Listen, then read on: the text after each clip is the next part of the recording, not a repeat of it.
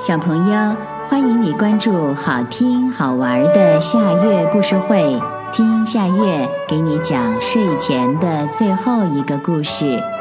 你准备好了吗？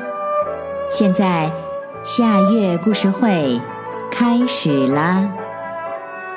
小红马，每年一度的动物运动会马上就要开始了。获得长跑冠军的动物将获得“小千里马”的称号。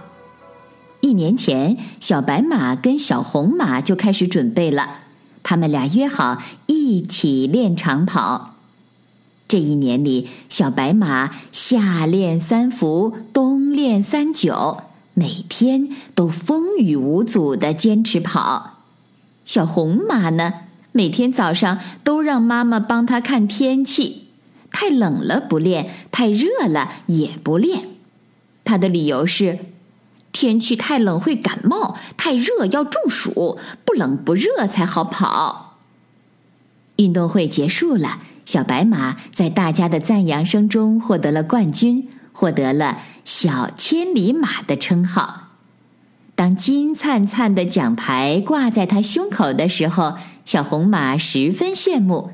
他跑去向小白马讨教成功的秘诀。小白马谦虚地说：“我哪有什么秘诀呀？如果非要说有的话，那就是我有个好习惯。”小红马急切地问：“什么好习惯呀？”小白马微笑地说：“就是一天不跑就浑身不舒服呗。”小红马不相信地说。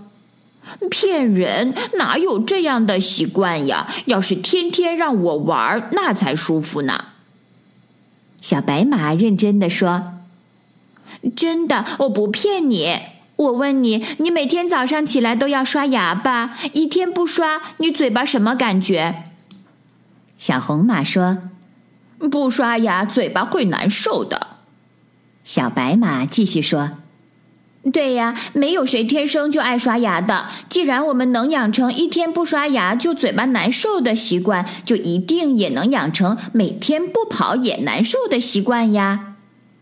小红马恍然大悟，他坚定地说：“谢谢你，小白马，我明白了，我也要养成这样的好习惯。”从此，小红马也坚持每天长跑，从不间断。